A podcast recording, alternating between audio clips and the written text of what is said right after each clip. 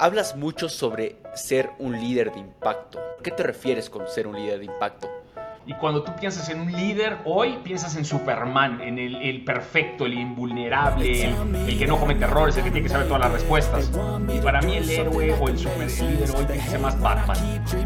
Es humano, le duele todo, no tiene superpoderes y tiene lo que tú mencionabas, un montón de habilidades, gadgets, ¿no? A Mario Elsner, él es director de Energizer Holdings. Más allá de que es un amigo, es director de una compañía global él ha escrito bestseller y también es un speaker a nivel internacional. Me puedo llamar mi amigo y mentor, un experto en liderazgo de empresas, gerente junior, un hombre que hoy, si tú estás destinado a ser emprendedor, a hacer crecer tu negocio, tienes que escucharlo.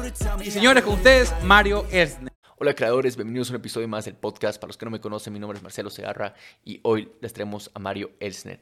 Él es el autor del libro de Conquista tu cliente en 60 minutos y realmente es un experto acerca del tema de liderazgo. Para los que los siguen en, redes sociales, saben que todo el contenido que, bueno, el 80% de su contenido que Mario comparte en redes sociales llega a ser alrededor de temas de liderazgo y cómo liderar equipos y demás. Durante la entrevista, algunas cosas que pueden aprender llega a ser acerca de qué significa ser un líder de impacto. Dos, sobre qué cualidades un líder tiene que trabajar y desarrollar a lo largo de su carrera como líder y liderando equipos. Tres, acerca de los tipos de reuniones que un líder debe tener para que sean efectivas en su organización, en su empresa y demás. Como también la estructura de estas mismas reuniones para poder mover la aguja en el sentido de las cosas que son importantes para el equipo y para la organización como tal. De ahí pasamos y finalizamos con el tema de liderar equipos, empresas y familia. Realmente es una entrevista increíble, hemos tocado muchísimos puntos acerca de todo esto. Mario me parece un absoluto crack sobre esto y obviamente la, experiencia que son de dos, casi tres décadas quizás que él, que él, tiene eh, en el mundo corporativo liderando equipos de todo tipo, rango, tamaño y demás es realmente única. Así que bueno, les invito a seguir a Mario en redes sociales eh, para que puedan ver mucho más contenido de él. Déjanos saber qué piensan de ese tipo de contenido en los comentarios de este episodio. Síganos en el podcast, en el canal de YouTube. Y espero que disfruten este episodio tanto como yo.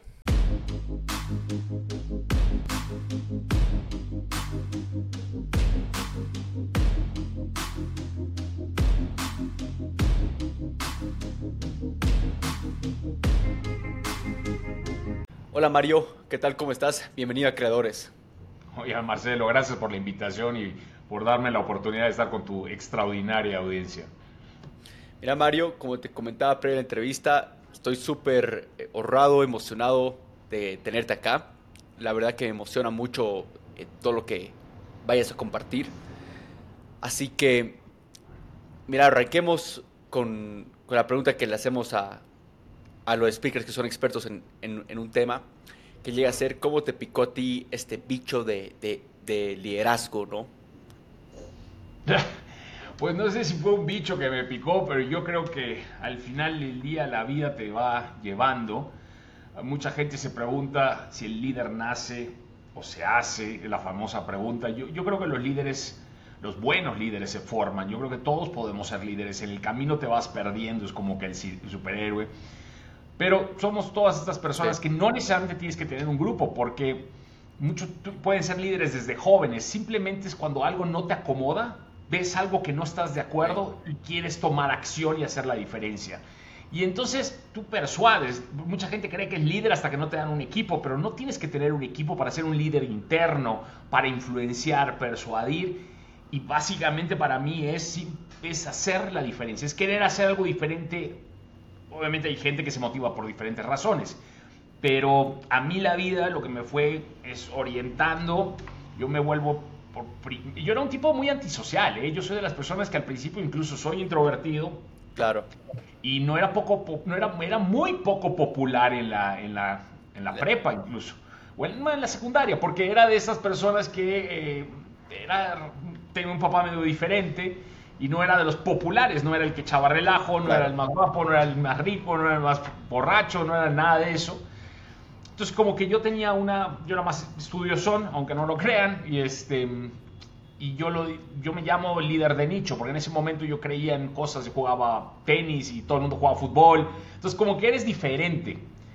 Y, y me empiezo a dar cuenta que soy líder cuando llego a la universidad y veo estos grupos políticos que estaban a cargo de los, de los jóvenes estudiantes y yo no estaba muy de acuerdo cómo se manejaba la política estudiantil.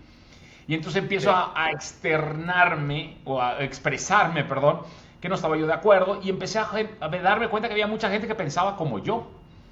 Y pues me lanzo de candidato independiente en la política, que no se me daba, incluso no me gustaba hablar en público, etc. Pero como tenía un mensaje que todo el mundo creía, que realmente queríamos hacer un cambio, pues termino ganando las elecciones populares, no teniendo cero posibilidades de ganar en un principio. Entonces ahí es cuando empiezo mi camino de líder, no sé si llamarlo bicho, pero es cuando te das cuenta de que algo no está bien y dices, oye, ¿por qué no hacemos algo al respecto? Y más que quererte volver líder, empiezas a decir, ¿por qué no quieres ser líder? Y entonces la gente se te empieza a acercar. Claro, no, tiene, mucho sentido y, tal como dices, es uno de los debates más grandes, ¿no? De que hay personas que creen que no pueden liderar. Eh, porque no han, salido, no han nacido con esas habilidades. Y yo me acuerdo muy bien cuando estaba eh, en high school, ¿no? Eh, estaba quizás en octavo, noveno grado, y se me acerca una profesora y me dice, mira Marcelo, tú tienes muy buenas habilidades de liderazgo. Y cuando me dijo eso, o sea, se me puso como piel de gallina, eh, justamente porque uno no quería yo nunca ser un líder, ¿no? Eh, no era lo que buscaba, no era lo que anhelaba. eh, y es más, me daba miedo el momento que me dijo eso. No sabía que ella veía en mí y, demás, ¿no? Obviamente, eh, te podría decir que 10 años después, obviamente que, que, empiezo a liderar equipos y demás, se me nace esa capacidad de, de, de, de, poder liderar, ¿no? Y obviamente no soy el mejor líder allá afuera, he tenido, tengo todavía muchos errores y demás, pero es como, como dices, ahora, hablas mucho sobre ser un líder de impacto, ¿no? Y, y, y es algo que se, eh, todo el mundo que te conoce en redes eh, lo posicionaste muy bien ese, ese, término, pero ¿qué te refieres con ser un líder de impacto? Es que para mí, fíjate, en, en el liderazgo o en el concepto que nos han enseñado de liderazgo, que quiero Ajá. mencionar que nadie, nadie nos enseña a ser líderes y, y, creo que todos estamos en una mejora continua. O sea, tú dices, oye, no soy un buen líder, nadie lo termina haciendo, ni nadie, ni con toda la experiencia. Siempre hay diferentes circunstancias, la vida te va retando, ¿no? Entonces, Exacto regreso al tema de que nos han hecho creer que hay estos estilos, que hay estas formas, que hay estos libros. En el liderazgo, Marcelo, no hay una receta, no hay que digas, ay, voy a ser democrático, estamos en una crisis de mi compañía, voy a ser totalmente, a lo mejor a veces tienes que tomar decisiones diferentes, equipos con personalidades diferentes, como te puede tocar un equipo grande, un equipo joven. No puede ser que digas, oye, yo solo voy a hacer así este estilo, ¿no? no es tan así. Por eso yo creo que hay dos estil, conductas, perdón, hay dos conductas de liderazgo. Uno, uno aprende a actuar, Marcelo, como líder. No, okay. no tienes un estilo, actúas, tienes una conducta. Y estas conductas se generan por dos o por varias razones. Pero la primera conducta que yo llamo es conducta de estatus, un líder de estatus. ¿Ok? Y un líder de estatus okay. primero se mueve, Marcelo, por ¿Qué quieres? ¿El ego? ¿Quieres el título? ¿Quieres la lana? O sea, las razones equivocadas para ser un líder, para que te veas bien. Cuando te mueve el egoísmo, cuando te mueve todo eso, para mí te vuelves un líder de estatus. Ojo, puedes estar perdido, puedes okay. ser un líder de un equipo, pero te mueven las razones no adecuadas. Equivocadas. Y para mí un claro. liderazgo de impacto, Marcelo, es estas personas que no necesariamente tienen que tener un equipo, como te acabo de decir, es simplemente quiero hacer una diferencia, que mi movimiento es el bien mayor. ¿Ok? Y la otra gran diferencia, Marcelo, es que nos han hecho creer, y podemos, podemos meter a todo ese tema, que el liderazgo gira alrededor del líder. El líder es el superhéroe. ¿No? Y cuando tú piensas en un líder, hoy piensas en Superman, en el, el perfecto, el invulnerable, el, el que no comete errores, el que tiene que saber todas las respuestas. Y para mí el héroe o el, super, el líder hoy tiene que ser más Batman. Es humano, le duele todo, no tiene superpoderes y tiene lo que tú mencionabas, un montón de habilidades, un gadgets, ¿no? Y el tercer diferenciador, ¿no? Que es que el líder, el liderazgo de estatus que yo llamo el líder siempre se está poniendo en el centro y defendiendo su posición de autoridad. En el liderazgo de estatus, que eres más Batman, aparte pones al equipo en el centro. Fíjate que hablando de superhéroes, que, que, creo que es un buen ejemplo, en la Liga de la Justicia Batman es el líder, Pero Batman no tiene superpoderes, ¿no? Y tienes a todos los demás, pero al final él sabe que si no reúne a los demás, no ganan. E, eso es un liderazgo de impacto para mí. Es, soy humano, tengo errores, tengo habilidades, pongo al equipo en el centro y quiero hacer la diferencia. Y lo otro te mueven otras variables, te crees Superman y aparte estamos totalmente equivocados porque creemos que somos el centro del universo. Eso es básicamente para mí, me, resumen. Me siento súper identificado. Me siento súper identificado con lo que acabas de mencionar. Creo que cuando empecé a liderar equipos, eh, o sea, en total vulnerabilidad de transparencia, yo empecé por el lado de estatus. ¿No? O sea, me gustaba que me vean como el CEO, me gustaba que me vean como el, el, jefe de, de, de, empresa, hasta que me di cuenta lo, lo, mucho que mi ego estaba perjudicando al equipo y también con mis socios, ¿no? mis socios eh, fundadores, varios conflictos, peleas, de yo siempre quería llevar el crédito. Em, pero lógicamente ya a través del tiempo eso bajó un montón, supe lidiar obviamente con mi ego y, y, pasé a otro tipo de liderazgo, que imagino que es lo que está describiendo acá, de impacto. Ahora, eh, un, un, un, gran reto, imagino que los líderes de estatus tienen, es ser vulnerables, ¿no? Eh, y, eh, un poco, ¿qué te vas con, o sea, cómo dirías tú que es la vulnerabilidad, cómo hacerlo correctamente? Porque eh, quizás a veces hay una línea súper delgada entre ser vulnerable y, vivir como victimizado, ¿no? Creo ah, que, no, pero es una línea bastante, muy amplia. Lo que pasa, víctima es que todo el mundo le echa la culpa a todo. El vulnerable es que acepta que no es perfecto. Pero eso no te quita la seguridad, Marcelo. Ok. Fíjate que acá la, la gran variable es que quizás una víctima, bueno, siempre le echa la culpa a todo el mundo y no me gustan las víctimas, o los que se victimizan, pero un líder vulnerable dice, a ver, güey, yo soy muy bueno en esto, esta es mi fortaleza, la tengo clarísima, esto es lo que yo agrego al equipo, pero en esto no soy bueno. ¿Me explico? Vamos a poner en negocios. Una autoconciencia, digamos. Es, bueno, la primera persona que tienes que liderar, todo el mundo cree que vamos a liderar equipos, no, el primero que tienes que liderar es a ti mismo, ¿no? Entonces dices, güey, yo soy bueno en ventas o soy bueno en, lo, en finanzas. Está bien, pero a lo mejor en algo soy malo, en marketing, en logística, en alguno de los múltiples departamentos, porque nadie lo sabe todo. Y entonces ahí dices, yo no soy bueno en eso, mejor me traigo al mejor y lo escucho. Eso es vulnerabilidad. No es debilidad, no es victimización, es simplemente saber cuáles son tus fortalezas y cuáles son tus debilidades. Y potencializar tus fortalezas, más que victimizar tus debilidades. Yo, si no soy bueno en algo, me consigo al que sea mejor en eso. Este, y, el equipo, la clave del equipo, por ahí cuento una historia, este, y, te, la voy a contar rapidito si me das chances. Yo, yo mi primera filosofía esta de liderazgo de la que yo creo, Marcelo, nace de que hace muchos años en un voy, a ir corto, o sea, salíamos a cantar villancicos de chavos, ¿no? Entonces salía mi, yo que era el más grande y con mi hermano y mi primo, que eran chiquitos, tres años más chicos que yo. Yo tenía 11, Marcelo. Y, salíamos a cantar el villancicos y con una ramita y recogíamos dinero como Halloween, ¿no? Y este, un día, queriendo ser ambiciosos para ir a buscar más dinero, nos fuimos a otra colonia. Y ahí, pues te imaginarás que habían otros tipos, o otros niños de esa colonia más grandes que yo, o más grandes que nosotros, ellos tenían como 14. Pero cuando estábamos chicos, Marcelo, 14 y 11 son 20 centímetros de diferencia.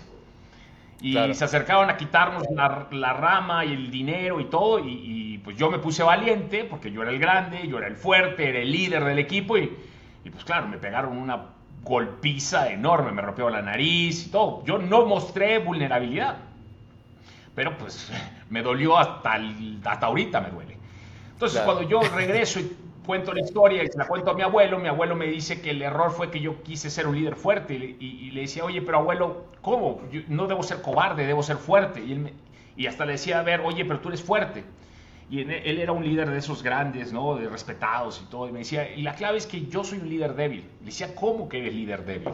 Me decía, sí, porque soy un líder débil, pero tengo un equipo mucho más fuerte que yo. Porque por muy fuerte que seas, Mario, Van a haber uno, dos, tres, siempre va a haber alguien que te va a ganar, siempre va a haber un problema que te va a doblegar, siempre, nunca vas a tener, tú solo vas a poder vencerlo. Tienes que ser débil, aceptar que eres débil, pero tener un equipo bien hecho, fuerte detrás de ti. Y entonces es donde viene la filosofía que yo comparto, es decir, ok, por muy bueno que yo sea, puedo ser muy bueno, sí, sin duda, pero no soy yo lo más importante, es que me rodee de la gente más fuerte que yo. Y eso no tiene que estar en tu equipo, pueden ser proveedores, pueden ser aliados, pueden ser networking. Simplemente buscar esta gente más poderosa en otras cosas, Marcelo. Y ahí es donde entra la vulnerabilidad, que hoy tenemos que ser Batman, no tenemos que ser Superman. Totalmente. No, tiene, tiene mucho sentido y qué buena historia. Este, hemos hablado de la vulnerabilidad como, como una característica, la autoconciencia como una segunda. ¿Cuáles serían otras características que consideras que son importantes? Pues mira, hay, una característica que hay, que ser democrático, hay que preguntar, hay que preguntar mucho. Mucha gente habla de, perdón, mucha gente habla de escuchar y yo les digo que no escuchen, pregunten, pregunten y escuchen, me doy, porque eh, claro, tienes que preguntar todo, tienes que decir, a ver, déjame ver y pregunta y escárbale y escárbale, y esas son claves hoy en día. Obviamente, si lo llevamos al nivel de negocios, te puedo hablar que hay otros superpoderes que yo los defino así. Eh, que uno es contar historias. al final del día, Marcelo, la comunicación es clave. Y yo que, te, voy a contar otra historia. Te decía yo que cuando me lancé de candidato yo era introvertido. Soy, soy de esos que soy extrovertido porque era el paradigma que tenías que serlo para ser líder. Entonces, soy de los que se forzan a ser extrovertido. Pero no sé si te pasa a ti, no creo, a lo mejor tú eres más extro que yo, pero a mí me pones en una reunión con 100, 200 personas y me drenas energía. O sea, yo llevo el fin de semana, tengo que descansar para cargar. No, no es que me cargo con la gente, me drena, ¿no? Y entonces hablar en público era algo que me costaba mucho trabajo, Marcelo. Me ponía nervioso, el script no me salía. Y hoy, bueno, con los años he aprendido que el ir metiendo historias a tu narrativa es muy fácil de contar, es muy fácil de hablar en público, le pierdes el miedo y fue mi manera de comunicarme. ¿no? Yo hoy manejo equipos grandes mandando mensajes, pocos, pero por medio del vehículo que son historias. Y esa es una de las cosas. Acabo de sacar un audiolibro incluso de que hablo de liderar contando historias, porque es parte de la manera hoy de comunicarse. Sumándole que tiene que ser simple y casi casi para un niño de 6 años, ¿no? Porque es la mejor manera de comunicarte aparte. Yo que estoy en el mundo corporativo, Marcelo, eh, eh, es, lo peor que te puede pasar es poner una presentación aburrida de PowerPoint de 200 slides con gráficas y data, ¿no? Que es lo, muy, lo más común. La mejor manera de llegarle a las audiencias e incluso a los clientes es contando cosas que sean memorables, que se les acuerden que, y que les llegue el mensaje de mejor manera. No, totalmente.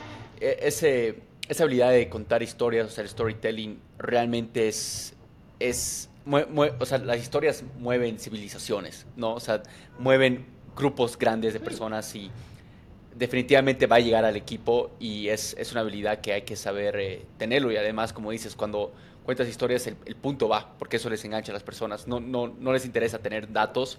Si los datos no cuentan una historia, ¿para qué mostrar esos datos? ¿no?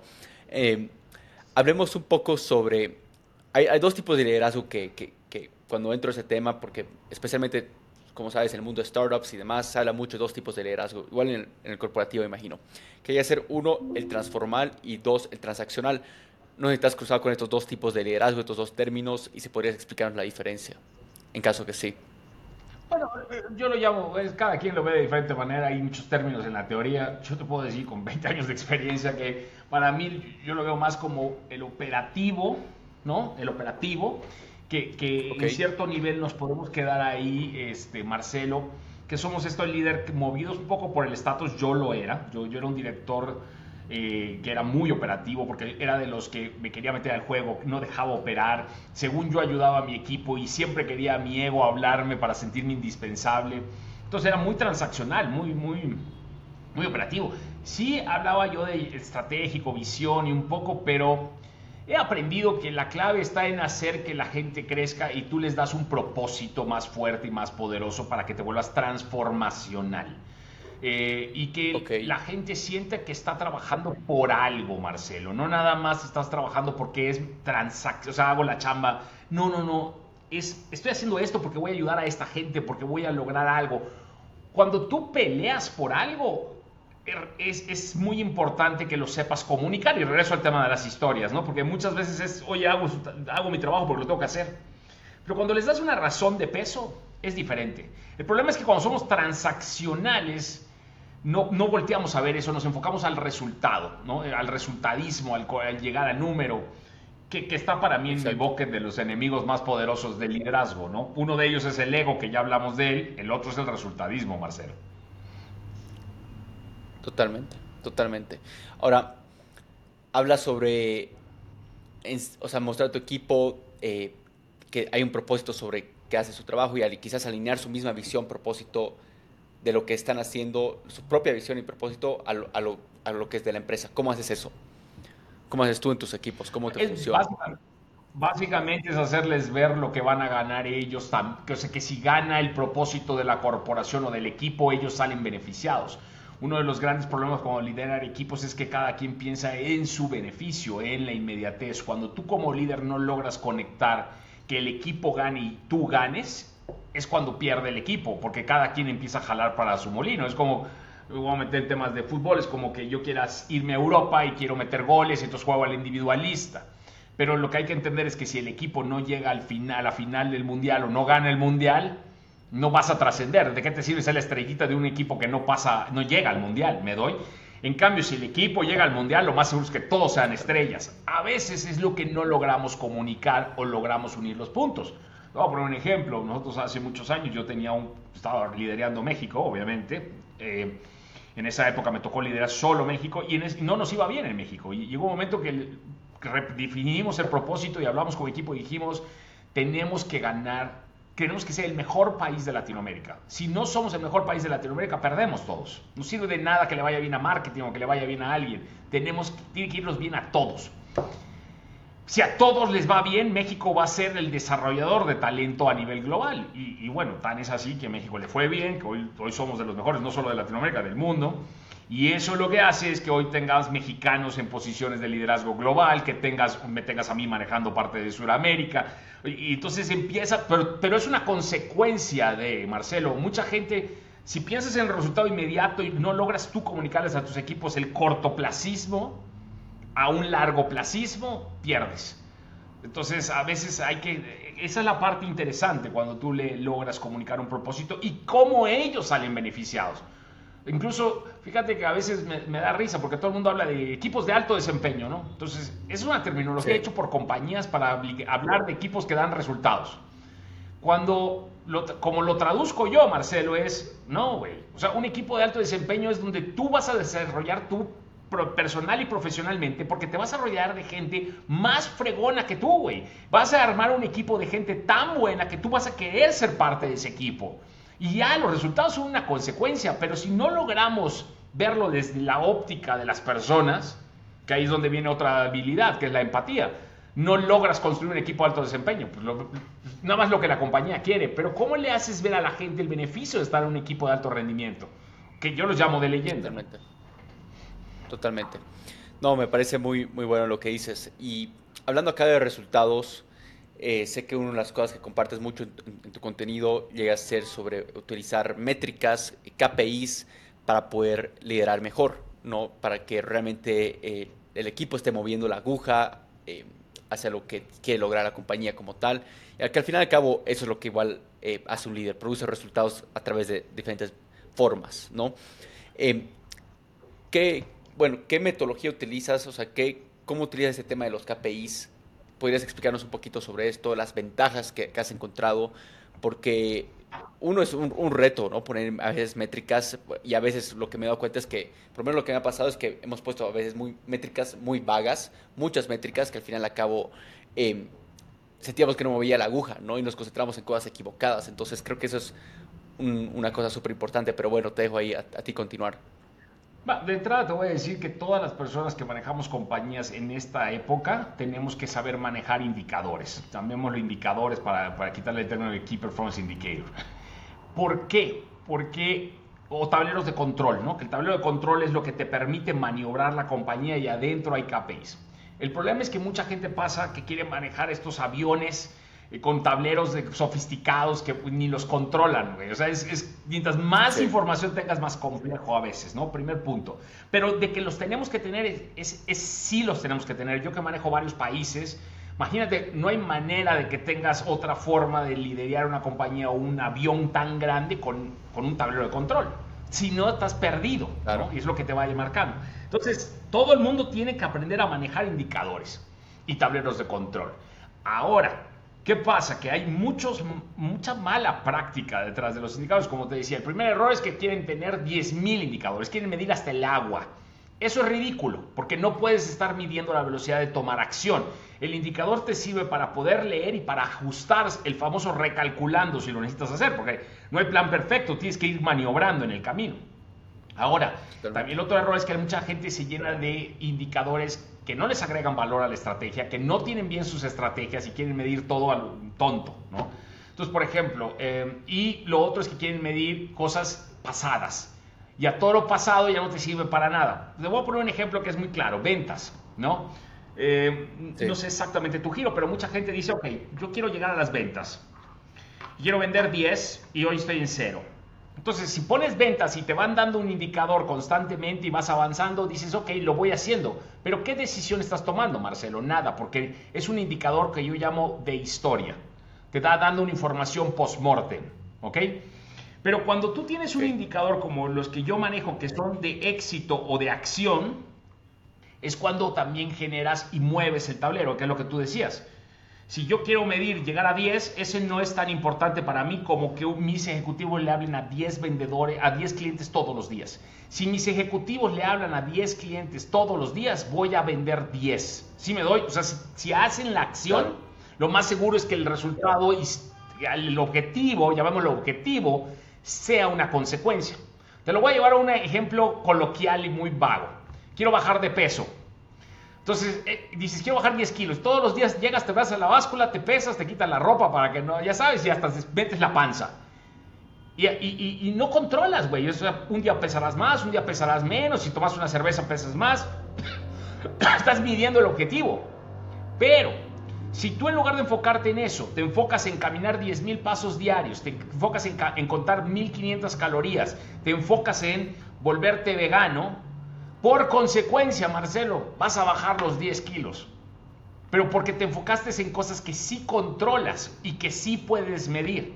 Entonces, a veces el error es que la gente se enfoca tanto en estas KPIs lindos o bonitos que no te sirven para un cariño, ¿me explico? O sea, eh, quiero tener una satisfacción de claro, enfócate en, en, haz encuestas, enfócate en, perdón, en lo importante y no quieran llenarse de KPIs que se oyen muy padrotes, sobre todo en el mundo hoy de e-commerce y todas estas cosas, y yo te puedo decir que puedo medir todo lo que yo quiera, o sea, y tengo información, manejo SAP, yo puedo medir de verdad todo lo que yo quiera, pero pierdo mi tiempo porque después viene la parálisis por análisis, güey, ya después no toman decisiones y ya después empiezan a querer justificar por qué sean las cosas. Es muy trendy, es muy sexy, muy mal manejado. A veces lo más simple, Marcelo, es mejor. No sé si ayudé con esta información no, no, totalmente. totalmente. Y, créeme que yo manejo... Yo, yo, puedo tener la información para que sepas de ventas de un código en una ciudad, en una tienda en específico, por, por día, si quiero. Pero no sirve de tanto, ya sabes. Ahora, cada KPI va bajando de nivel también, Marcelo, porque al final yo soy el director, obviamente yo veo el, el mitad del continente, pero cada uno de mis ejecutivos va de la mano midiendo lo que yo voy midiendo. Por ejemplo, si yo veo ventas totales, ellos ven ventas de su canal, ventas de su cliente, ventas. Entonces, cada quien va viendo lo mismo, pero cada vez más profundo. Y entonces con eso también tú te garantizas de que las cosas van sucediendo. Imagínate que todos vieran ambiguamente la información, no se puede. O sea, cada quien. Y mientras más, mientras más grande tu barco, mientras más grande tu avión, más sensible el volante, más sensible el volante, Marcelo. Yo, si doy un volantazo, mañana saco un 10% de descuento, puedo amar el mercado, me doy, o sea, es muy sensible. Tampoco puedes estar cambio y cambio de instrucciones ni de estrategias. Claro, totalmente. Y bueno, primero, ¿cuántos de estos indicadores, eh, o sea, hay un rango de cuántos te tienes que enfocar? Eh, primero que nada, y dos, eh, o sea, está claro que tienen que ser a, acciones que van a mover la, la, aguja, eh, pero ¿cómo es depende, Marcelo, es depende. Es un Lego dependiendo de tus estrategias. Acá es muy fácil. Eh, fíjate que todo depende de tus estrategias. No, no es medir nada más por medir. Y si yo voy a desarrollar el canal de electrónico de e-commerce, hoy tengo un KPI que mide eso. Me doy, o sea, si tengo un KPI de, o sea, hay unos generales que son como que la columna vertebral es como que vas a manejar tu coche, ¿va? Te subes a tu coche, aunque hoy cada vez son más complejos, pero pues, ¿qué tienes? Velocidad, eh, gasolina, temperatura, o sea, tienes los seis más importantes, ¿no? Ahora, ¿tienes algún proyecto en especial? Yo pongo KPIs para proyectos especiales o para estrategias específicas, pero esa parte, ¿no? Entonces es como que con los que manejas el coche y con los que direccionas lo diferente o lo estratégico o el e-commerce, y cada uno puede tener sus KPIs. Tú como director, te diría que no puedes tener, yo no manejo más de 10, o sea, no me meto a ese nivel de detalle, no puedo. Claro, claro. No, y, y como dices, tiene, tiene mucho sentido y creo que ahí está el reto más grande, ¿no? Porque nosotros, algo que hemos empezado a hacer con, con el equipo, lo primero que decimos es, ok, ¿qué, qué problema estamos resolviendo? ¿Por qué problema estamos optimizando? ¿Qué KPI queremos mejorar? ¿Qué, qué indicador? Y en vez de lanzar ideas en base a eso, o en vez de querer mejorar varias cosas a la misma vez, una cosa a la vez, ¿no? Y sé que es uno de los temas que igual eh, hablas harto en, en- en tu contenido sobre cómo resolver problemas como, como equipo. ¿Podrías darnos un par de consejos, eh, tips, cómo crees esta cultura que realmente resuelve problemas? Bueno, eh, eh, mira, mi fórmula es muy simple, yo creo. Mucha gente, el gran pecado de todos es que asumimos. En Ok. general, ¿eh? O sea, en general. Asumo que a las personas, entonces, yo siempre cuento la historia que una vez vinieron y me trajeron un producto, yo iba a comprar la compañía a nivel global, yo vi el producto y dije, no manches, esto no se vende nada, ¿no? Y cuando vi los números Claro. dije, no manches lo que se vende. Y ahí aprendí que yo no puedo asumir a pensar que es para mí, hay una audiencia, hay un mercado. Y, y no puedes asumir que la gente piensa como yo, ¿no? Entonces, eso me lleva a que yo nunca asumo. Lo que creo que la clave para solucionar cualquier problema es poder diagnosticar de manera correcta, Marcelo. O sea, si algo te, es como que me duele la cabeza y voy con el doctor y le digo, oye, me duele la cabeza eh, porque creo que tengo una infección estomacal. No, no, no, hazte un análisis. No sé, estás jovencito, ¿te tocó ver la serie de Doctor Claro. House? No, o sea, nunca, lo, nunca la logré ver. Sí, Bueno, no sé mucho ver series, genio, pero... Ya sabes, de estos, de estos genios, Sí. pero, pero durante todo, llega alguien con un dolor y el, y el doctor genio, toda la serie se la pasa haciendo estudios para diagnosticar qué, cuál es la causa. Porque si no, lo que terminas haciendo es reaccionando y poniendo paliativos porque asumimos o mal diagnosticamos. Entonces, la clave para solucionar los grandes problemas, Marcelo, es aprender a diagnosticar.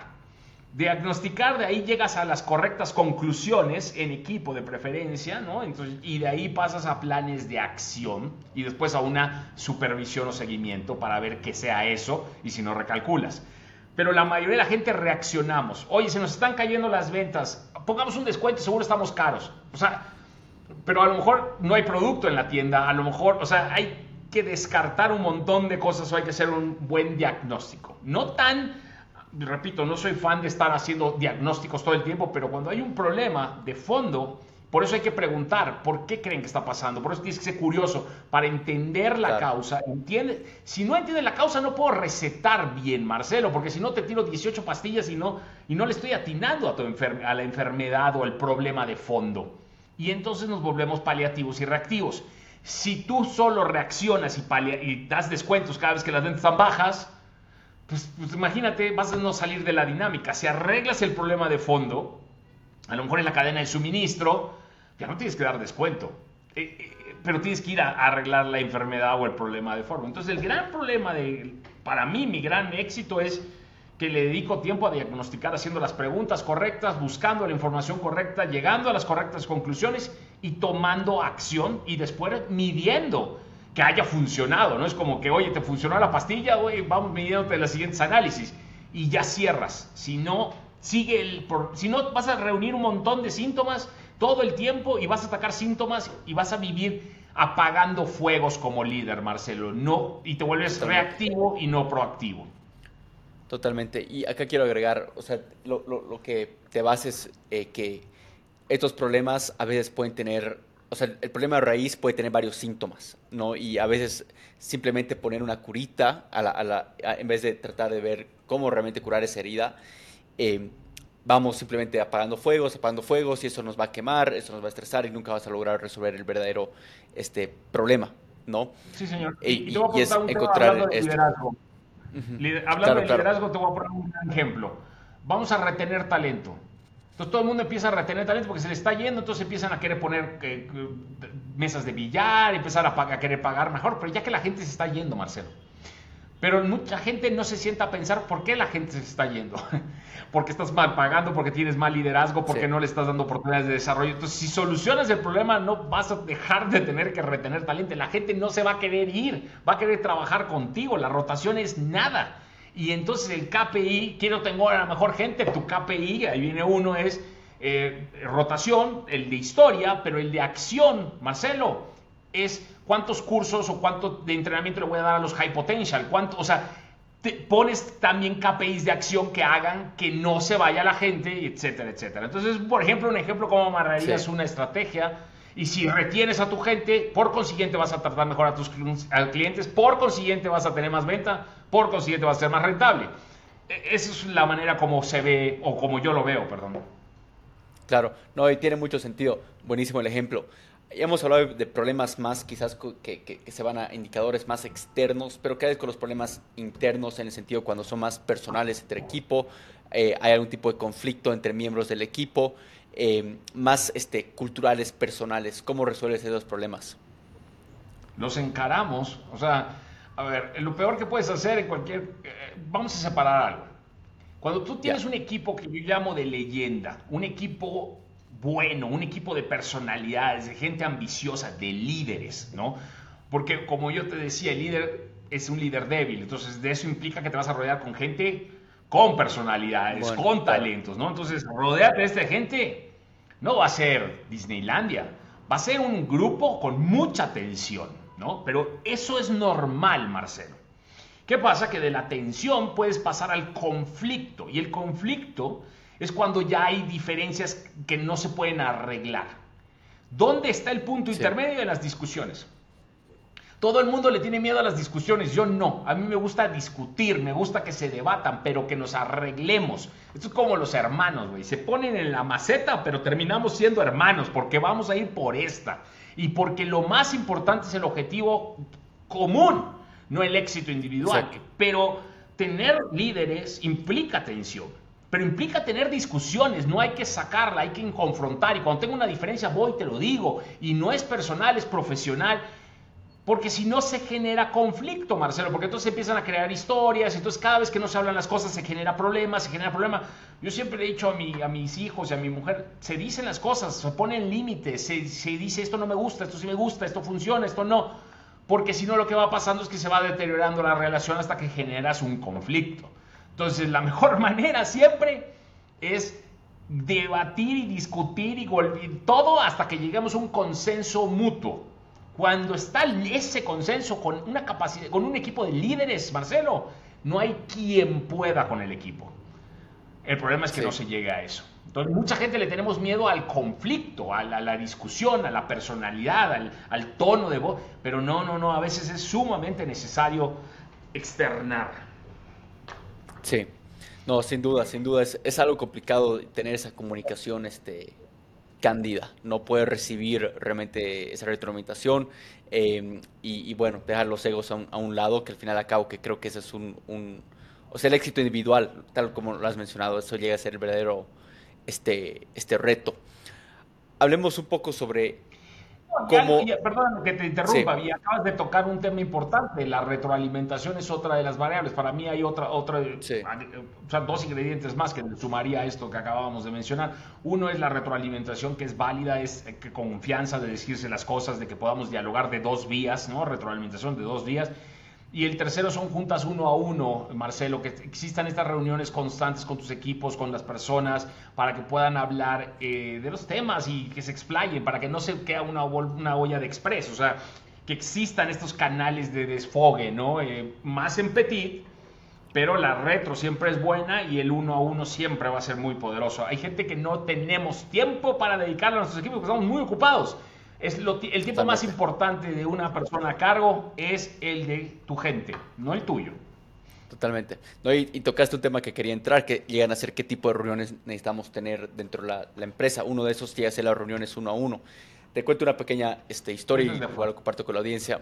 Este, lo, lo, lo, que me pasó, o sea, obviamente para recalcar la importancia, un, un error que, que, que, tuve fue que hace un par de semanas atrás eh, hay esta frase, ¿no? Que dice, praise, praise in public, criticize in private, ¿no? Y, y lo que hice fue, obviamente, eh, criticar o dar un mal feedback igual delante de, que era más individual, privado, delante de todos. Obviamente, uno como líder tiene que saber que el ego es algo que igual no, de otras personas no, no va a controlar, ¿no?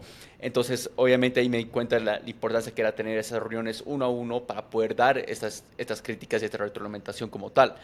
Eh, ¿Podrías explicarnos un poquito más a detalle? Porque el tema de reuniones uno a uno es, es, es relativamente común desde que Andy Grove, que es un gran líder, eh, manager y demás, que tiene su libro eh, sobre ese tema, pero ¿qué cosas, o sea, uno, ¿por qué es importante las reuniones uno a uno? Si nos podrías explicar un poco igual tú, tú cómo la gestionas, con qué frecuencia, un poco sus características sobre este tipo de reuniones. La junta 1-1 es tu junta individual con tus equipos, ¿no? Básicamente te pueden haber miles de libros y teoría. A mí cómo me funciona, o sea, partamos del concepto que, que, como siempre he dicho, partamos de lo que quiero de algo, que quiero obtener. Para mí la junta 1-1 es un, un, canal de confianza que es de dos días, okay. básicamente. Entonces eso implica que tú vienes con tus temas, con lo que te duele a ti, yo primero te escucho, después yo opino lo mío y después en la otra parte de la reunión llegamos a acuerdos y compromisos y le damos seguimiento a la que sigue. y así funciona. Me preocupo por ti, yo, tú te preocupas por lo que a mí me preocupa para que sea de los dos. No nada más es yo quiero que me des esto, esto, sino oye, tú cómo estás, que o sea, hablemos de ti primero, después hablemos de mí. Y siempre, siempre es dar primero, Marcelo, no es yo primero, es tú primero. Exacto. Y después yo puedo pedir y después llegamos a acuerdos y compromisos. Yo creo que eh, si cumples esos tres, estás bien hecho, ¿no? 20, 20, 20, ¿no? Que no, no nada más sea sí. 80 minutos mío, lo que la compañía quiere, no, porque pues esto, para eso mejor te mando un mail.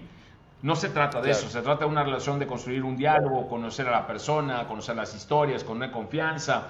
Y la gran parte del líder es ayudar a la gente, más que decirle a la gente. Entonces eso es por un lado. Y por el otro lado, eh, yo soy mucho más que el liderazgo, te repito, se actúa, más que si hay una receta, ¿no? Porque a veces todo el mundo quiere llevar el librito, no hay librito, es, es qué es lo que quieres lograr con eso y de ahí actúa en base a eso. Trata a la gente como te gustaría que te traten a ti. Y lo otro, la el frecuencial, Marcelo, depende. Si yo tengo una persona o un proyecto o algo que estoy agarrando corto, una semana. Durante una semana no te pregunto, no te digo nada, ¿no? O sea, no soy micromanager, está ese espacio para nosotros.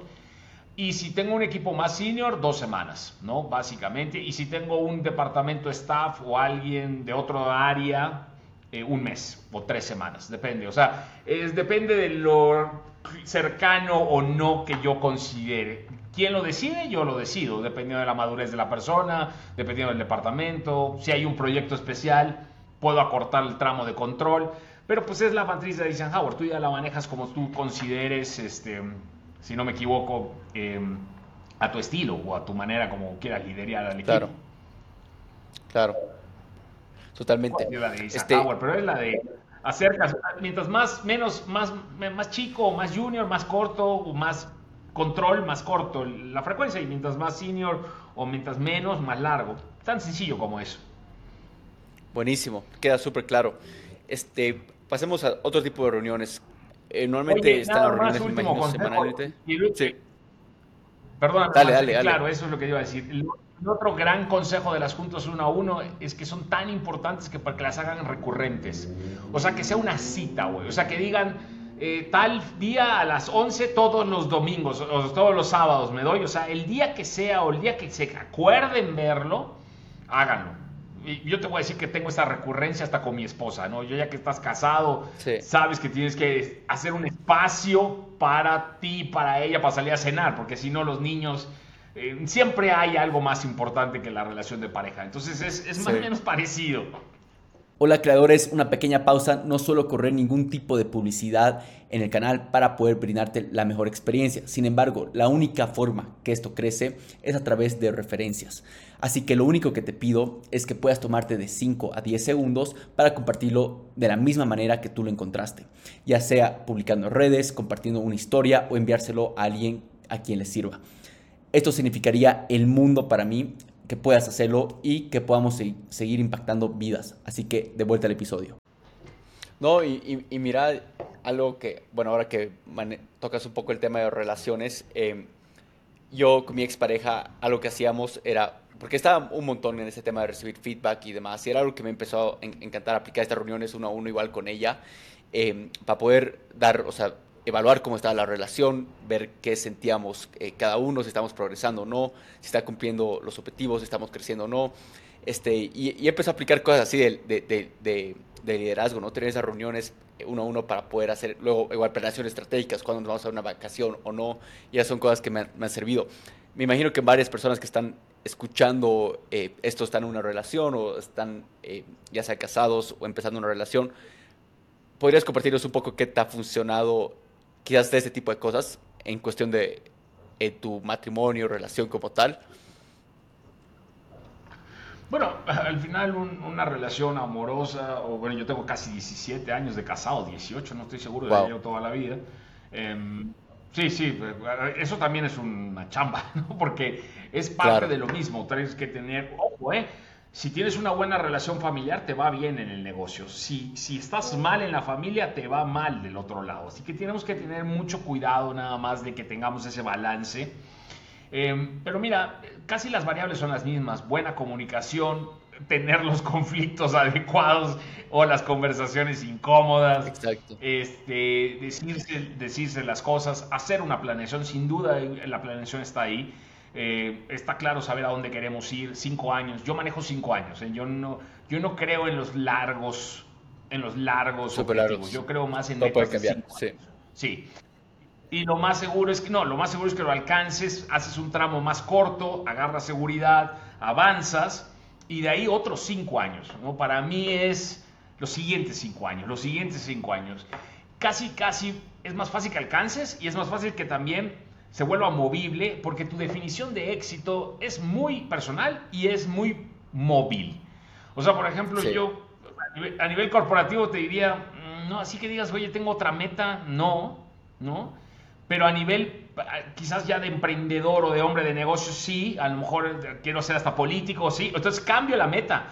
No significa que no sea exitoso, ya a lo mejor ya logré algo y punto, pero tampoco hay un éxito eterno, Marcelo, ni me voy a quedar todo el tiempo siendo, ¿no? o sea, yo siempre he dicho que cuando estés cómodo, por lo menos así yo pienso, y lo repito esta frase hasta el cansancio, es, cuando estés cómodo, incomódate, no te acomodes. Y es así sencillo, o sea, es, no es zona de seguridad, es invéntate, métete a estudiar el comercio electrónico, sal a TikTok, o sea, si no haces algo diferente, te vuelve, se vuelve un poco aburrida la vida y, yo creo que es lo que te mantiene en un constante crecimiento. En un, el, día que dejas de aprender, dejas de crecer, Marcelo. Entonces, como pareja, también tienes que tener estos objetivos en común, estas, esas coincidencias, ver que estamos yendo para el mismo lado, ver que esté el balance correcto, setear prioridades. Eh, por ejemplo, nosotros somos unas personas muy sencillas en todos los aspectos. Yo ni coche tengo. O, sea, vives con lo que tienes, hay prioridades. A lo mejor mi prioridad, la de mi esposa, como familia, es viajar más que tener, porque creo yo en las experiencias, ya sabes. O sea, cada quien. Pero son cosas que tienes que, pues, no asumir, regreso al tema, de que los dos quieren, ¿no? Entonces, eh, cuando estamos yendo al mismo lugar, cuando trabajas como un equipo, es lo mismo. No hay quien te gane si tu equipo en tu casa te apoya. Sí. Sí, aunque muchos no lo crean, que, estén escuchando esto, a veces se trata igual de poner hasta indicadores, ¿no? Lo que hablábamos hace rato en el lado familiar, puede ser, eh, quizás no sean indicadores en el caso como blanco y negro, como una métrica como tal, pero sea, puede ser un viaje, como hablabas, de tener ese espacio, ese un día al mes, ¿no? Entonces, esas cosas de que hay un, acuerdo este, previo. Bueno, ahí nos hemos desviado, eh, me parece increíble lo que has compartido. les voy a contar un secreto que, como yo manejo los viajes, que creo que es un buen consejo, lo maneja de diferente.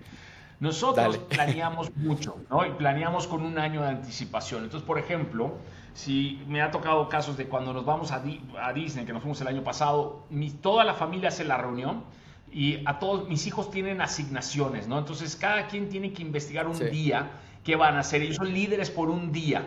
Entonces, durante todo un año, Marcelo, estamos planeando qué vamos a hacer, dónde vamos a ir a comer. Todo ese proceso del año te hace que disfrutes más el viaje, me doy, porque la preparación, mucha gente no disfruta lo que logra porque no disfruta el viaje. Llega a Disney y ya está. No, no, no eh, desde el quién va a ser el líder, que, que cada quien investiga. Un día me tocó ver que mi hija controle, entonces vamos a ver Hello Kitty, o sea, todo lo de las niñas, ya princesas. Pero ella, ella fue la líder, se empoderó y, y, eso genera que ella investigue, que ella se meta a internet. Haces el engagement, haces que tu equipo se involucre, que ellos sientan que son parte de la decisión.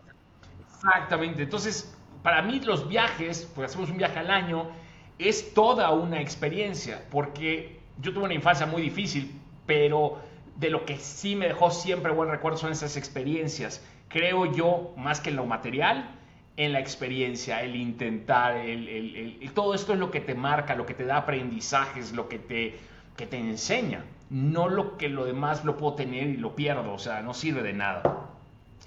No, qué, qué, qué, buen hack. Creo que a muchos les, les, les, cuesta involucrar a toda la familia y que toda la familia sienta parte de.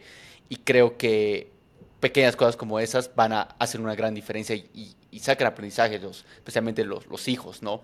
Este, haremos, bueno, de los otros tipos de reuniones, ahí nos hemos desviado, pero hace un tema sumamente increíble que quizás para, lo dejamos para, para otro día todo el tema de liderazgo familiar. Va de la mano, pero, ¿eh? va de la mano, Marcelo. Va de la mano. Al final del día va de la mano. O sea, al final del día todo tiene que ver con las personas. El liderazgo es de personas, no es de gente, no es de equipos, es de entender a las personas, de persuadir, de convencer, de colaborar, de crecer juntos. Me doy familia, todos somos gente. Por eso te decía que el líder es alguien que quiere hacer la diferencia, es alguien que quiere hacer algo diferente y que logras influenciar en tu entorno. Punto. Mucha gente dice, no soy líder. No, sí, puedes serlo con tu familia. A lo mejor lo son y ni cuenta se han dado, me doy. Y no saben que tienen ese poder porque pues creen que no son populares o que no tienen el carisma. Eso es un error. El líder, como dije, es Batman, no Superman. Sí, no, y, el, liderazgo puede empezar desde casa, ¿no? Es más, debería empezar desde casa, ¿no? Entonces, creo que de ahí partimos. Pero bueno, llévanos con esto. Estábamos hablando sobre los tipos de reuniones. Este, ¿Qué tipos de reuniones manejas tú? ¿Aconsejas que son las que mejor te han funcionado? Porque déjame decirte que yo al principio que estaba arrancando teníamos reuniones sumamente largas, no eran tan efectivas, especialmente eh, después de COVID, eran virtuales, eran, sentía que realmente no, no llegábamos ni siquiera al objetivo porque ni siquiera había una agenda programada, eh, las teníamos cuando teníamos que apagar un fuego, entonces, ¿qué tipo de reuniones tienes tú? Eh, o sea, semanales, trimestrales, ¿cómo lo manejas? hay una agenda predeterminada, si nos podrías encaminar un poquito sobre eso. Fíjate que a lo mejor, regreso que yo no doy recetas, yo doy eh, sistemas de pensar, ¿no? Fíjate que el tema no pasa detrás de qué tipo de reuniones, no, pasa más de la reunión como tal, Marcelo. Para empezar, la reunión tiene que tener una estructura, tienen que venir preparados, tiene que haber un pre-read, tiene que ser la reunión para tomar las decisiones. La reunión que no construye se cancela, se respeta el tiempo, desde la puntualidad hasta la terminación. Eh, se tocan juntas para cosas importantes, se invita a la gente adecuada, eh, no se invita al que no. O sea, no es tanto el qué tipo de reunión, porque reuniones es algo que normalmente usamos para arreglar cosas, etcétera. Pero tampoco son reuniones, claro, eh, de repente caemos en la proliferación de las reuniones, reuniones de más de cuatro horas. Yo, reunión después de una hora es una tontería. O sea, reunión después de una hora es una tontería. Si no, hagan un wrap-up, regresen con su tarea hecha, cancelo la junta porque perdemos el tiempo. Entonces, no es tanto qué tipo de reunión, porque yo puedo tener varias. Tengo desde globales que hoy, hoy empecé a las, para que tengas una idea, empecé a las cuatro y media de la mañana, ¿sí? Eh, de México. ¿Por qué? Porque empecé con una reunión global, de, la hora que se alinean los astros. Pero son reuniones con una agenda establecida, con objetivos claros, que se cumplen. Si no, perdemos el tiempo. Eh, uno de los grandes problemas del mundo hoy de los negocios es que se desperdicia el 45%, números más, números menos, hay un estudio del tiempo en reuniones, Marcelo. Si calculáramos cuánto gastamos en horas hombre o horas mujer en juntas, es un desperdicio estúpido. Es, porque las juntas están mal hechas.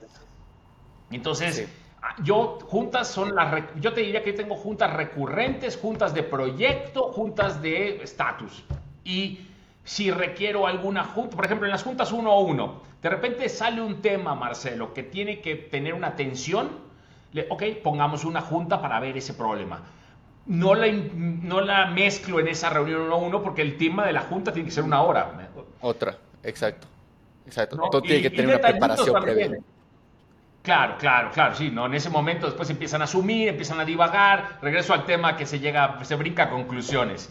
Entonces, eh, otras cosas son detallitos, pero en el mundo hoy yo trato, yo trato de no tener más de cuatro o cinco reuniones al día.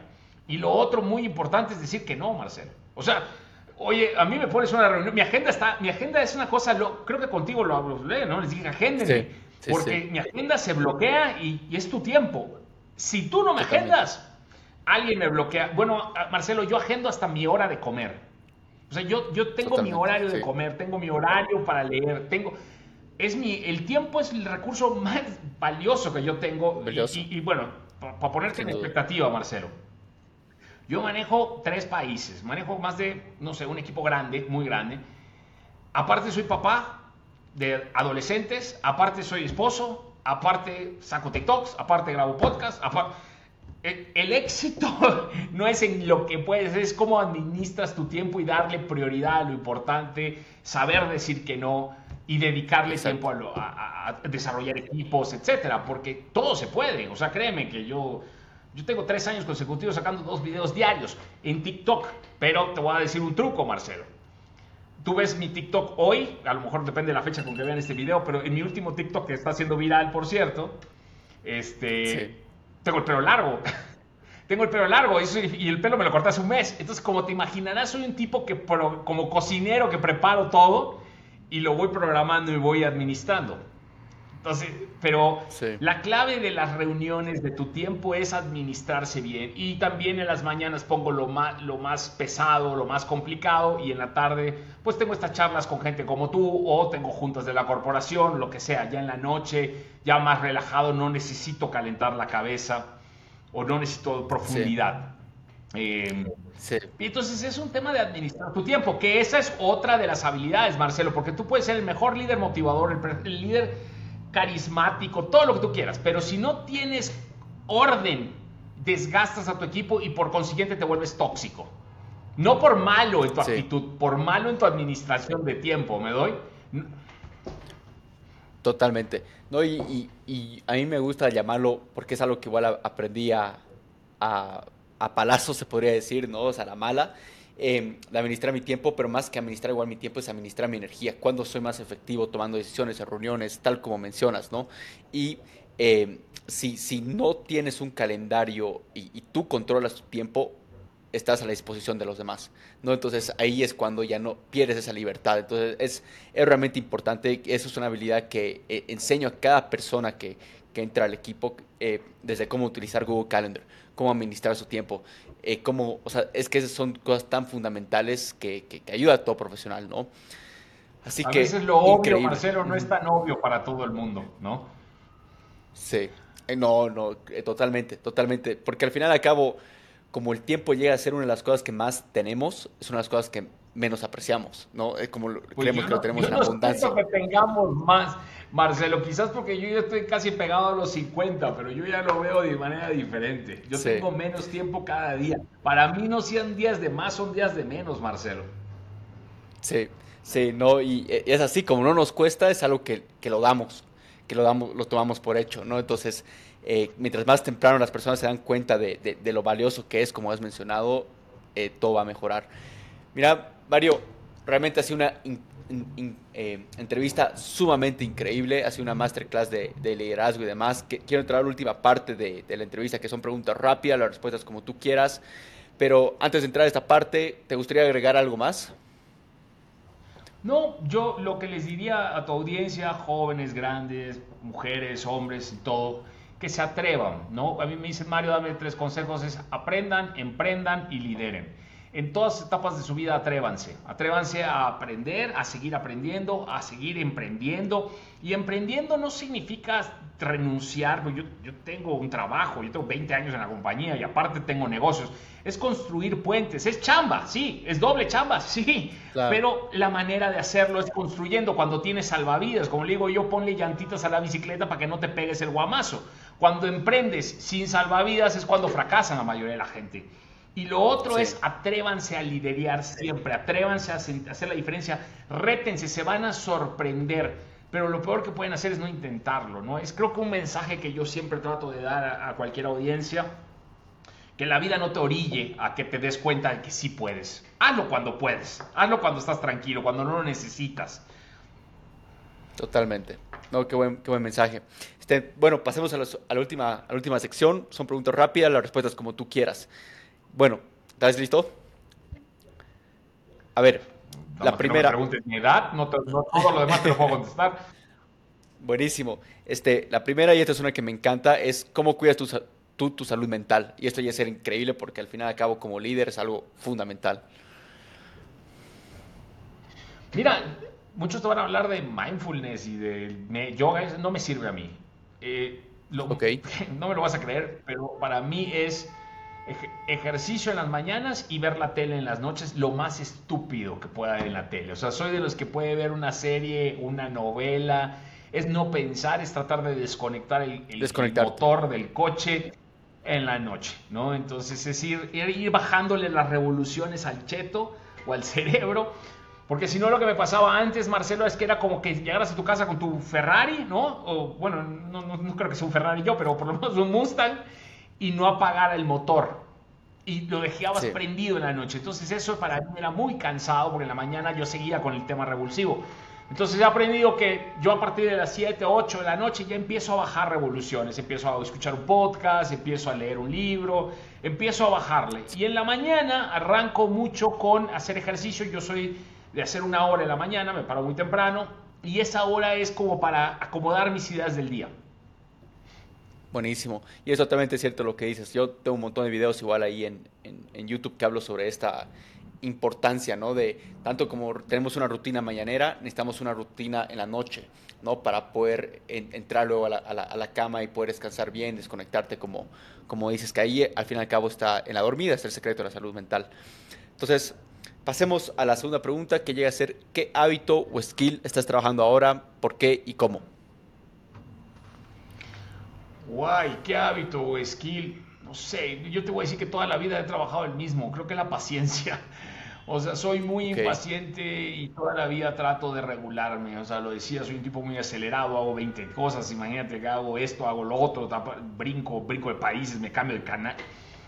Eh, Entonces la paciencia para mí es, es una virtud, porque en el momento que me acelero, Marcelo, o revoluciono, empiezo a, a no darme cuenta que la gente no me sigue y eso, eso me genera un problema. Porque te voy a decir un secreto, mucha gente cree que el líder Sí. marca el ritmo del equipo, pero eso es un error. El, el líder no marca el ritmo. La persona más lenta del equipo marca el ritmo. Entonces yo tengo que bajar a recoger, a empujar Totalmente. al equipo, a estar detrás del equipo, porque yo voy atrás, no voy adelante del equipo. Y entonces el, el ser paciente o el bajar mis revoluciones es algo con lo que trabajo todos los días. Aunque yo sepa la respuesta. Mira, te voy a poner un ejemplo. Un- clave de liderazgo. Sí. Mucha gente llega y dice, tengo un problema, Mario, ¿cómo lo arreglarías? Yo, Mario, hace 15 años, te doy las respuestas. Te digo cómo, porque mi ego me dice, yo te ayudo, porque soy Superman, porque soy, ya sabes. El Mario de hoy es, ¿cómo lo harías tú? Dame opciones, ¿qué piensas tú? ¿Qué- ¿Cómo lo animarías? Me dan las opciones y te guío y te oriento. Eso es paciencia, eso Sí. es tiempo invertido en la gente. Pero lo que estás haciendo es invirtiendo tiempo para enseñarle a la gente, y, o a tu equipo, o a ti mismo. Entonces, eso tiene y me pone en reto mi paciencia todo el tiempo, porque para mí lo más fácil es dar las respuestas. Sí, sí, y al final y al cabo, o sea, lo, lo- lo que dices es totalmente cierto, tener esta macro paciencia y micro velocidad, ¿no? O sea, durante el día, eh, Sí. durante los días, sumamente rápido, y es difícil encontrar ese balance. Yo soy como tú, eh, me estreso por la velocidad que nos estamos viendo las cosas. Y, o sea, esto ya sale de, de- de- de este tema, pero quisiera preguntarte, ¿no? Ya, ya que te tenemos acá, este, ¿cómo haces para impulsar al equipo? Es, a, a- a tener esa velocidad igual, eh, porque yo soy una persona sumamente impaciente, igual que, que como, mencionas. Eh, pa- pa- para empezar, no, los, no, no quiero que vayan a mi ritmo, quiero que vayan a su ritmo, que esa es la primera clave. Ok. Y la manera de hacerlo, siempre que me funciona, Marcelo, es la más fácil, es inspirando y liderando, eh, o sea, y motivando con el ejemplo, más que motivando, o sea, más que motivando per se, más que acelerando y empujando, es miren lo que pueden lograr, miren los beneficios, vamos para acá y inspiración es más fuerte que motivación. Regresamos al tema de las soluciones de fondo. Un líder reactivo motiva todo el tiempo y un líder de fondo inspira, Marcelo. Todo el mundo trata. Entonces eso hace que el equipo crezca. Cuando el equipo crece, esa es la clave. Lleva tiempo, nada más que ese es el tema que entra lo que tú decías, macro paciencia, micro, micro velocidad. ¿no? Entonces, para que el equipo logre correr a la larga, vas a tener que bajar y vas a tener que inspirar y vas a tener que construir y después el equipo va a correr mucho más rápido. A que quieras jalarlos para que corran más rápido. Me decía el director de Ecuador, es que Mario, quiero que vayan a mi ritmo. Le digo, es que nunca van a ir a tu ritmo. Tú tienes que dejarlos que ellos pongan el ritmo y tú acompáñalos. Pero no es tu ritmo, es el ritmo del equipo. Regreso, es un pelotón. No, es, una carrera de velocidad, es, es, maratón. Entonces, y, el chiste, pues esta es la frase famosa, ¿no, Marcelo? Que no es que llegue solo, si quieres llegar rápido, llega solo. Si quieres llegar lejos, llega acompañado. Esa es la clave. Sí. Y, y ahí Cuesta mucho trabajo por la personalidad. Tiene sentido, sí. Sí, sí, sí, totalmente, totalmente. Bueno, pasémonos a la siguiente pregunta, que es, ¿cuál fue tu mejor inversión? Y esto me voy en cuestión de tiempo, energía.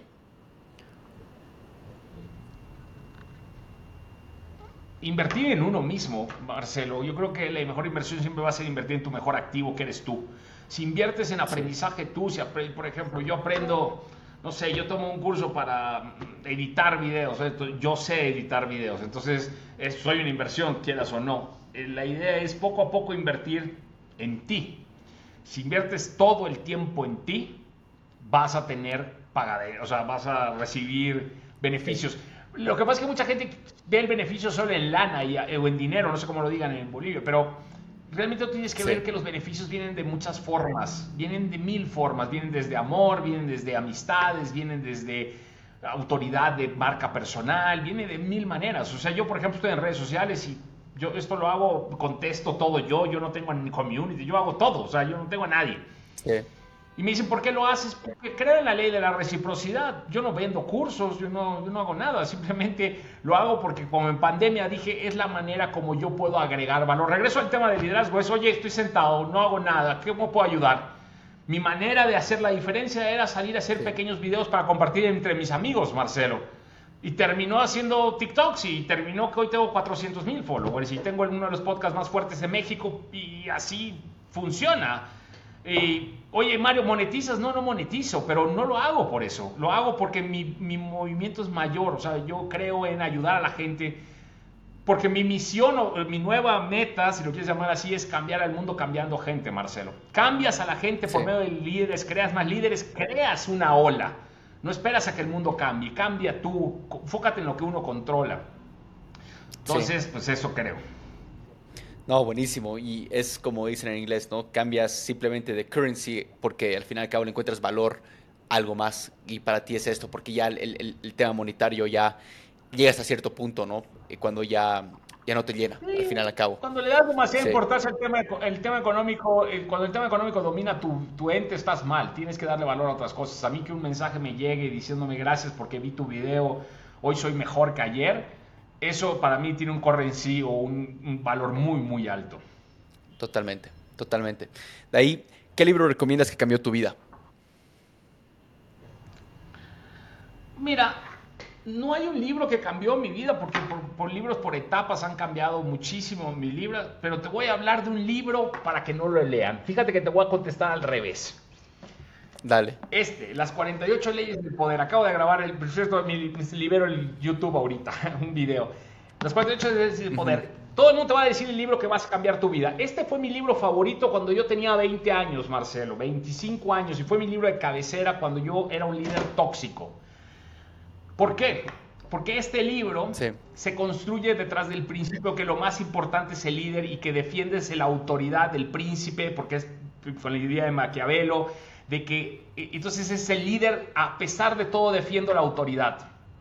Y hoy creo todo lo contrario, todo lo contrario. Entonces, ese libro que para mí fue mi favorito y que fue un gran error, hoy creo en una filosofía ya con muchos años de madurez y de aprendizaje y de experiencia tengo más de 25 años en, compañías corporativas de estas Fortune y, ¿qué te diré? 15 años de director general de muchas compañías, soy uno de los directores más jóvenes he aprendido que el liderazgo es todo lo que hablamos hoy y no lo que dice este libro que te da un manual de supervivencia para que el líder que no está preparado y que no acepte que él tiene que ser vulnerable sea un mejor líder. El chiste para ser un mejor líder es aceptar que no somos mejores líderes.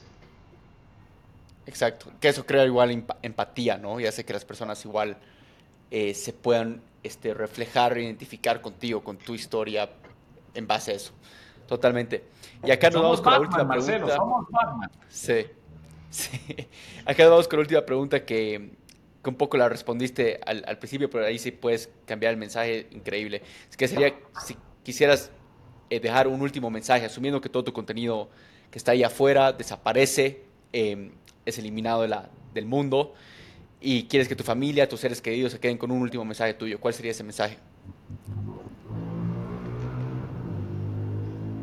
Hagan la diferencia. Hagan, hagan, vuélvanse impactantes. Por eso hablo de liderazgo de impacto. Un, impactante hace la diferencia. Ese creo que es el mensaje. Vuélvanse impactantes. No lo hagan por las razones equivocadas. Háganlo por las razones correctas. Impacten a su entorno, impacten a su gente, impacten a su mundo. Hagan una diferencia. Yo no creo en el legado. Yo creo en la trascendencia, o sea, en trascender un sistema de juego, Marcelo. Más que el legado de que pongan estatua y que seas famoso, no. El tema que, la gente logre crear sistemas de juegos, hábitos de... ¿Sí me explico? Para mí es más importante eso, porque lo otro es muy egoísta. Simplemente prefiero que gane, ganemos todos, más que seas tú la figura. Por ahí llegué a escuchar a alguien que decía que en su funeral quería que le llevaran dinero. Yo no pienso eso, yo creo que eso es el ego hablando. Yo creo que lo importante es que hayan 10 personas que le, que le enseñen a ser líderes a otras 10 personas, Marcelo. Y así, al final del día, lo que importa es que cambiemos como ola expansiva. No quién lo hizo. Es, regreso al tema, ganemos todos. Totalmente. Gracias, Mario. No, qué bueno, qué buena entrevista y tal como dices, ese, ese legado es un tema del ego y al final se acaba, se trata de dejar este mundo mejor de lo, mejor de lo que has encontrado, ¿no? Entonces, qué, qué buen mensaje, me encanta. Este, gracias, Mario. Realmente ha sido una masterclass de liderazgo este, de, de, equipos, empresarial, familiar. Entonces, te quedo sumamente agradecido. Eh, esperamos escuchar de ti de vuelta pronto en un par de meses. Hay muchas cosas que nos faltó ahí tocar, pero pero bueno, quiero respetar mucho el, tiempo que acordamos, así que gracias. Bueno, gracias a ti, Marcelo, por la invitación y gracias a tu audiencia y ojalá que este tiempo, hablando de lo importante que es el tiempo por lo menos para nosotros, es que lo hayan invertido bien y que le saquen mucho valor. Y que si quieren llevarse algo de este episodio y esta charla, tomen una o dos cosas y háganlas. No nada más la escuchen, hagan, pasen de la información o de a la acción. Como les digo, no se aprende leyendo, se aprende haciendo. Así que éxito a toda tu comunidad y muchas gracias por su tiempo. Gracias, Mario. ¿Dónde pueden saber más acerca de ti? Bueno, básicamente en cualquier red social, Mario Elsner, por ahí en unas tengo guion, en Instagram, el otro es Mario Elsner, y si quieren escuchar el podcast, que es casi casi todas las semanas, hablo de liderazgo y negocios, ese estoy en Liderazgo de Impacto, así se llama, está en YouTube, que no es la misma programación, la verdad, para serles honesto, no es la misma programación. El liderazgo de impacto en YouTube, que es más largo, y en el podcast son cápsulas de 20 minutos que hablo de ciertos temas. Y, les agradeceré que me acompañen ahí y que le den clic. Y, lo más importante es que compartan todo este contenido, porque es, como nos ayudan a nosotros para poder hacer la diferencia, compartiendo. Sí. Totalmente. Vamos a poner ahí los links, los enlaces en las notas del episodio. Gracias, Mario. Gracias por ver este episodio. Si te gustó nuestro contenido y sacaste valor, por favor déjanos saber qué piensas en los comentarios, como también suscribirte a este canal de YouTube. Esto nos permitirá llegar a mejores expertos y también emprendedores alrededor de la TAM. Y también llegar a, más personas con ganas de llevar su vida al siguiente nivel como tú. Y también nos ayudará a formar una comunidad de gran impacto. Y si estás buscando aprender, emprender y también expandir tus conocimientos, aquí te dejo dos formas gratuitas de cómo hacerlo. Número uno, únete a nuestra comunidad de Quiero Emprender en Facebook. Y número dos, síguenos en Facebook, Instagram y TikTok. Te dejo los links en la descripción. Nos vemos en el siguiente episodio.